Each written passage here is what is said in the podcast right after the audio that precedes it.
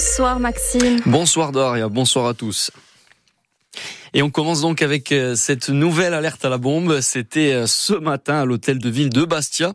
Euh, pas de, de, trêve des confiseurs pour les expéditeurs de ces messages intempestifs. Les employés municipaux de Bastia ont reçu l'ordre de sortir du bâtiment après la réception d'un mail indiquant la présence d'un engin explosif. Il avait, il était écrit les mots suivants. J'ai posé une bombe dans votre établissement. Elle va exploser dans 60 à 120 minutes. Préparez-vous à évacuer tout le monde.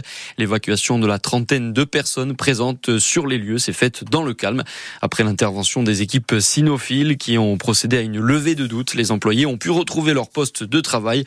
Le mail en question a été transféré à la police pour des investigations. Les faits divers, toujours une explosion qui a eu lieu cette nuit vers 23h30, euh, qui a visé une maison en construction dans un lotissement de Luciane, au sud de Bastia, quartier Brancal.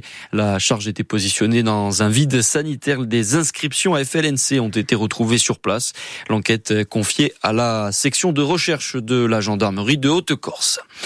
À Bastia, sept voitures ont été détruites par un incendie cette nuit, trois totalement, quatre euh, très sérieusement endommagées. Les flammes qui ont également léché la devanture de deux commerces voisins. On change de sujet, Maxime. Alors, au, lendemain de Noël, c'est le moment de faire le point sur les cadeaux. Oui, on le sait, il y a une tendance qui prend de l'ampleur. Beaucoup euh, de cadeaux euh, se retrouvent quelques heures après euh, leur livraison par le, Père Noël, remis en vente sur Internet, sur des plateformes telles que Le Bon Coin, eBay ou Vinted. Selon un baromètre réalisé pour eBay, 23% des Français prévoient de revendre leurs cadeaux de Noël cette année, alors qu'ils étaient 17% l'an dernier et 11% en 2011. Ils le font davantage pour rembourser les dépenses de Noël, 30%, euh, que pour acheter quelque chose qui leur plaît, 29%, tandis que 42% pensent même épargner l'argent récupéré.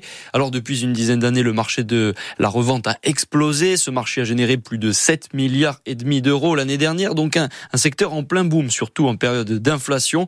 Une voie sur laquelle les Corses ne se précipitent pas. Ils préfèrent attendre un peu, un peu pour ne pas froisser leurs proches. C'est la vie, en tout cas, de Michael Vitali, vendeur en produits d'occasion au Cash Express de Mezzavilla. Je suspecte qu'il y ait pas mal de cadeaux qui soient déjà revenus, je pense.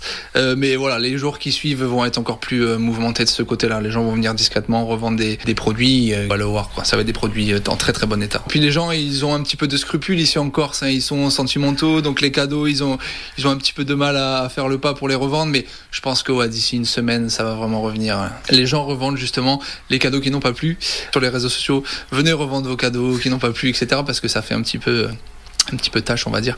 Mais on n'a pas besoin de le faire. Les gens reviennent d'eux-mêmes et ils viennent revendre évidemment leurs cadeaux. Ça arrive très souvent. Ça fait une bonne dizaine d'années que je suis dans le rachat euh, d'occasion euh, dans le commerce comme ça. Et euh, ça a quasiment tout le temps existé.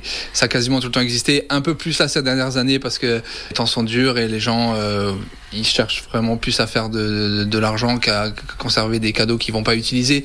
Donc ouais, on va dire vraiment ça a pris de l'ampleur depuis 3 ou 4 ans quand même déjà. Des propos recueillis par Alexandre Antonini.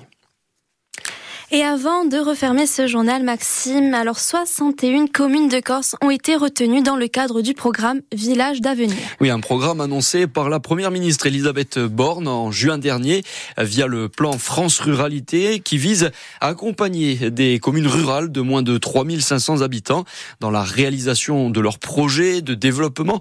En Haute-Corse, par exemple, cela concerne 36 communes et parmi celles-ci, il y a Olmicapé, là, dans le Junsani, pour son maire Frédéric Frédéric Mariani, il s'agit d'un soutien non négligeable. On l'écoute au micro d'Alexandre Ugolini. Les projets, euh, souvent, sont des projets relativement lourds hein, pour euh, les collectivités, les petites collectivités que nous sommes. Et ça repose souvent sur le maire. Là, on va pouvoir s'appuyer sur cette personne pour nous accompagner et nous aider aussi à désigner euh, le maître d'œuvre de ces différentes opérations qui seront menées sur les communes qui ont été retenues. Pour l'isolement de Moselé, il y a un projet de route qui ramènerait à 2 km la distance entre les deux communes qu'aujourd'hui, comme je vous l'ai dit, il y en a 10. Et ça permettrait aussi euh, de désenclaver euh, toute une vallée où il y a un certain potentiel agricole et ce désenclavement pourrait permettre la mise en valeur de ces terrains. Pour le MICAP, on demande à être accompagné pour faire un nouveau lotissement. Donc là, l'Office foncier est en train de nous porter l'acquisition d'un terrain de, de 2 hectares et demi, dont un hectare constructible, où nous souhaitons faire à nouveau un programme pour les primo-accédants. L'âge d'avenir va nous aider à constituer nos dossiers et et à, nous accompagner à les finaliser.